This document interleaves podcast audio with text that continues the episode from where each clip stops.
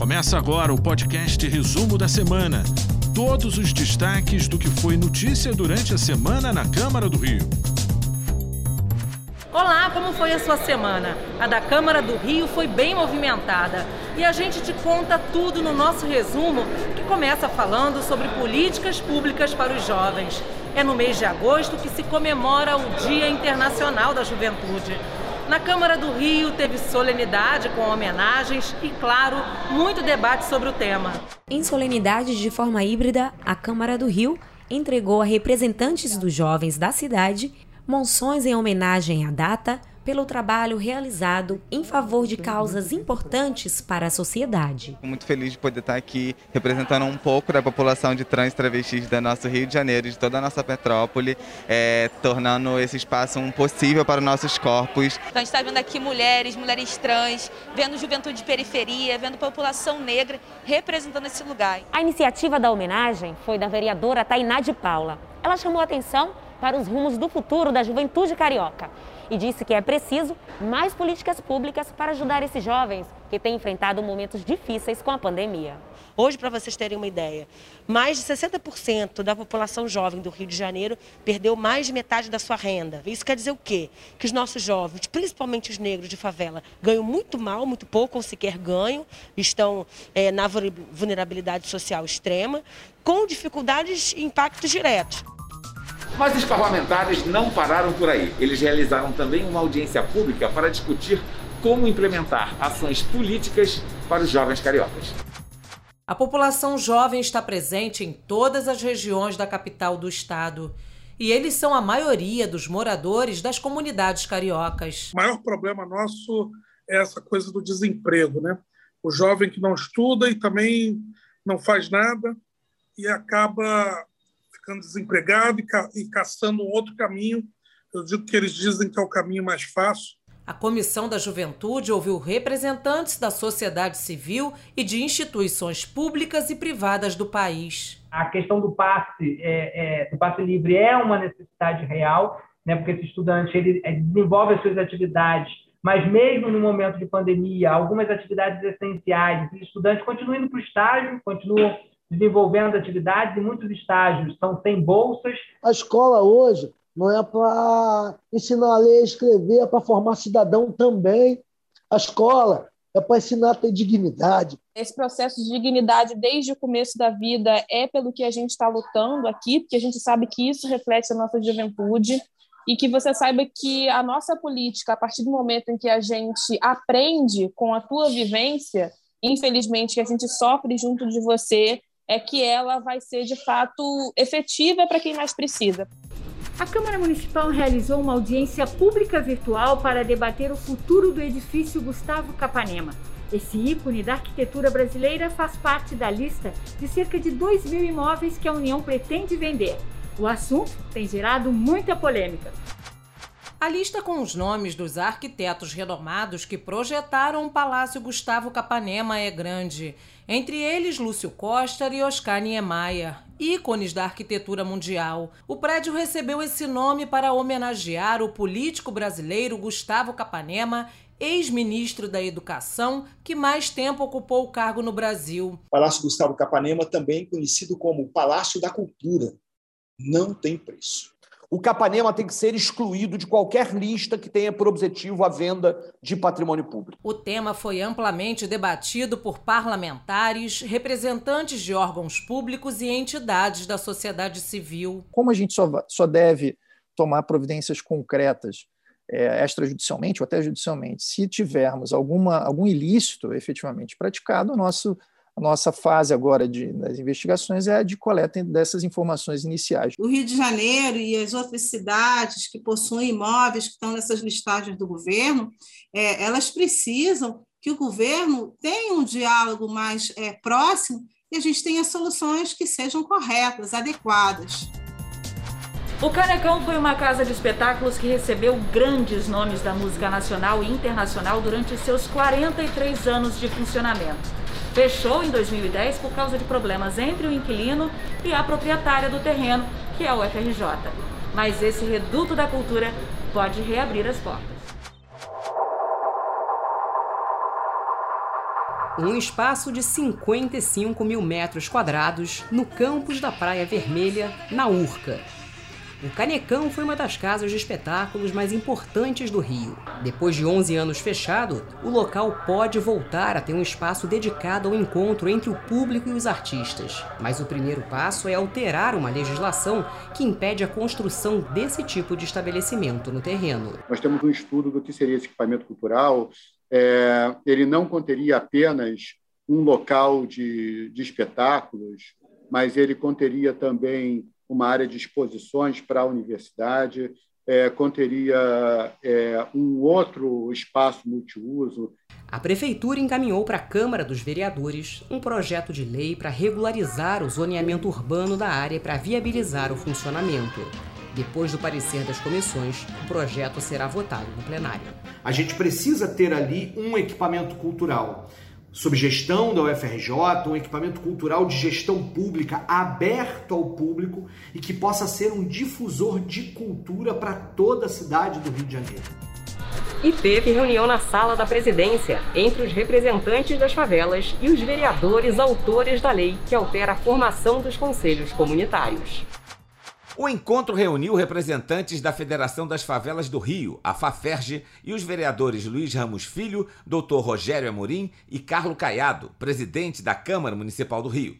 Dr. Rogério Amorim e Carlo Caiado são os autores da lei que altera a formação dos conselhos comunitários e fortalece a participação das associações de moradores na elaboração de políticas públicas. Os conselhos comunitários surgiram em setembro de 1984, antes da criação da Lei Orgânica do município. Por isso, foi necessária uma nova legislação para que fosse feita uma adequação. Uma das grandes missões do legislativo é fazer essa união união entre o serviço do executivo da ponta e o cidadão. É fazer com que o serviço comunitário municipal chegue até a ponta, até as comunidades. Moradores das comunidades do Horto e Vilas da Major, que ficam na zona sul da cidade, participaram de uma audiência na Câmara para discutir a regularização fundiária dessas regiões. As comissões de moradia adequada e assuntos urbanos da Câmara do Rio se reuniram em audiência pública para discutir a situação das comunidades do Horto e Vilas da Major no entorno do centenário Jardim Botânico na zona sul do Rio. As comunidades se consolidaram através de construções feitas pelos trabalhadores do parque.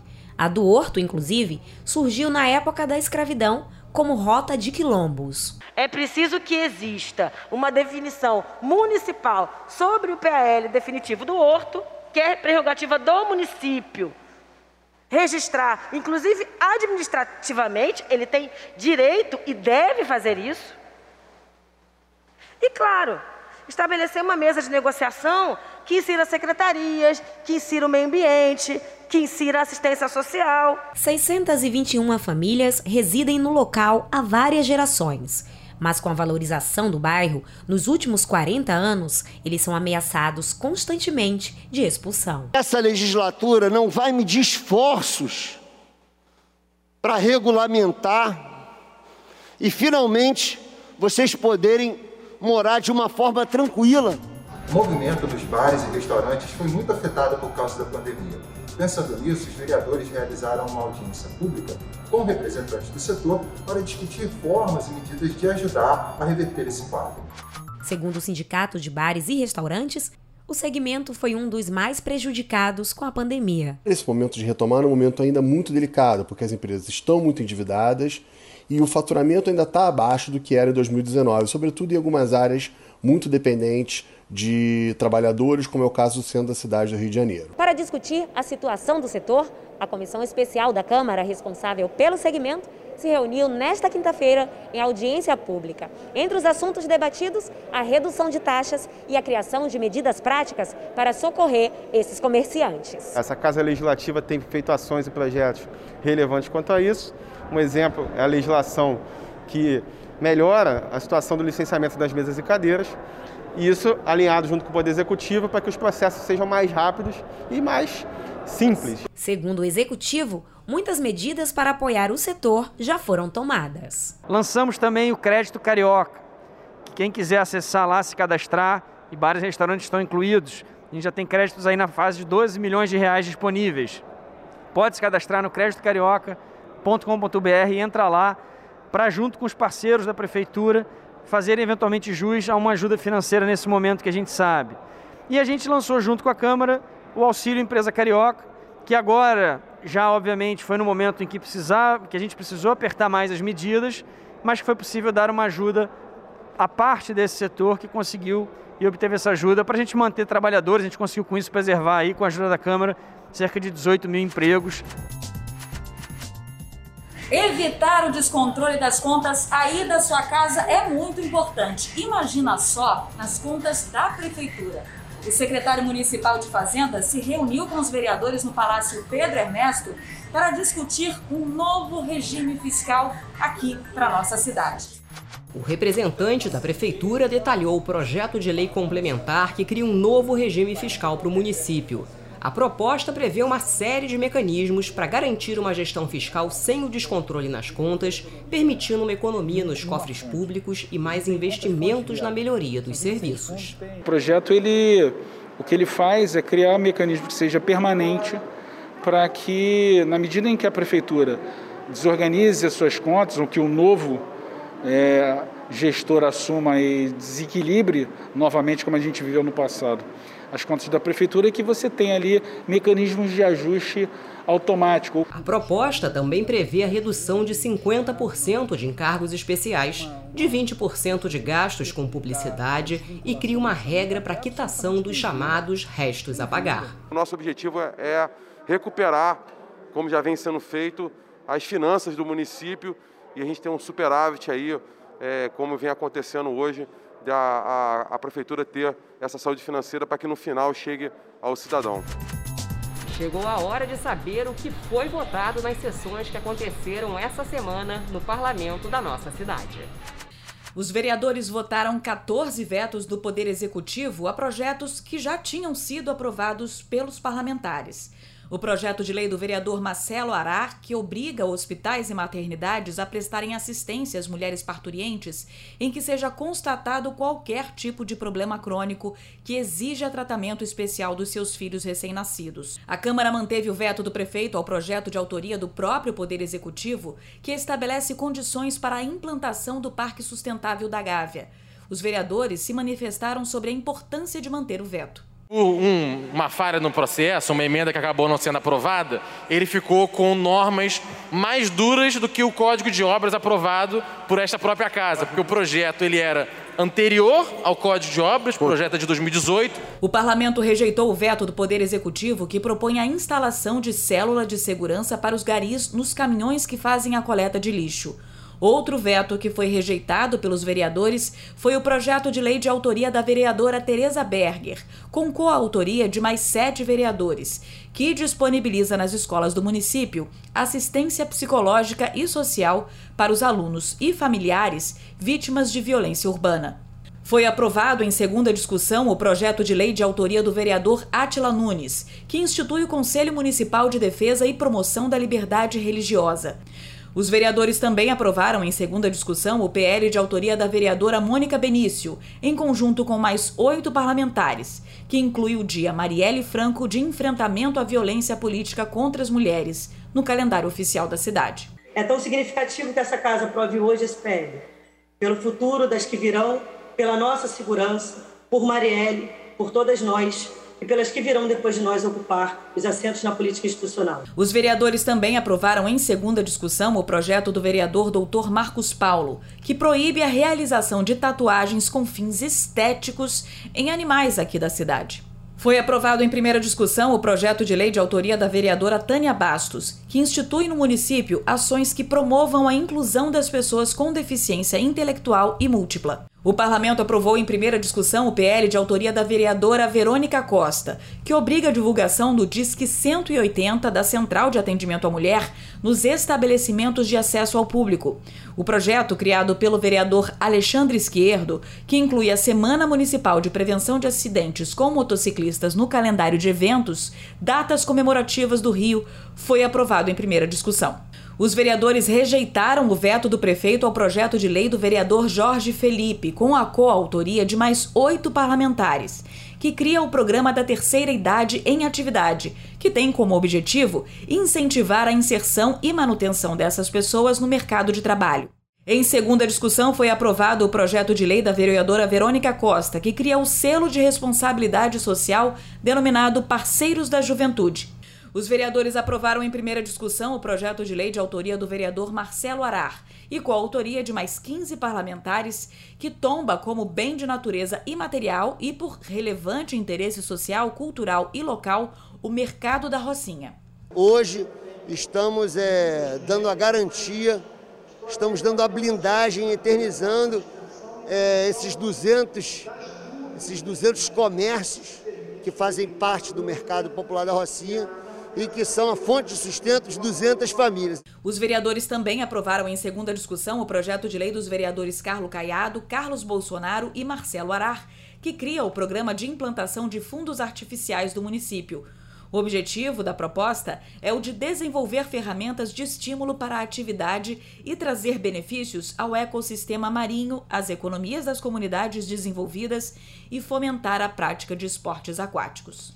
O objetivo desse projeto ele tem de cara atingir o meio ambiente, na qual essa metodologia é, já foi discutido muito pela COP da FRJ, com metodologia importante que poderia evitar, como aconteceu na Praia da Macumba, no posto 5 e 6 de Copacabana, a água, então, ele tem um objetivo ambiental muito forte de assegurar a areia, de é, arredondar, aí vai o segundo objetivo, as ondas e com isso incentiva o esporte, o turismo. Os vereadores também aprovaram em segunda discussão o projeto da vereadora Tainá de Paula, que trata da publicação do boletim Juliana Delamare de dados sobre direitos sexuais e reprodutivos. Existe um grande esforço de que possamos enfrentar a necessidade de formular políticas públicas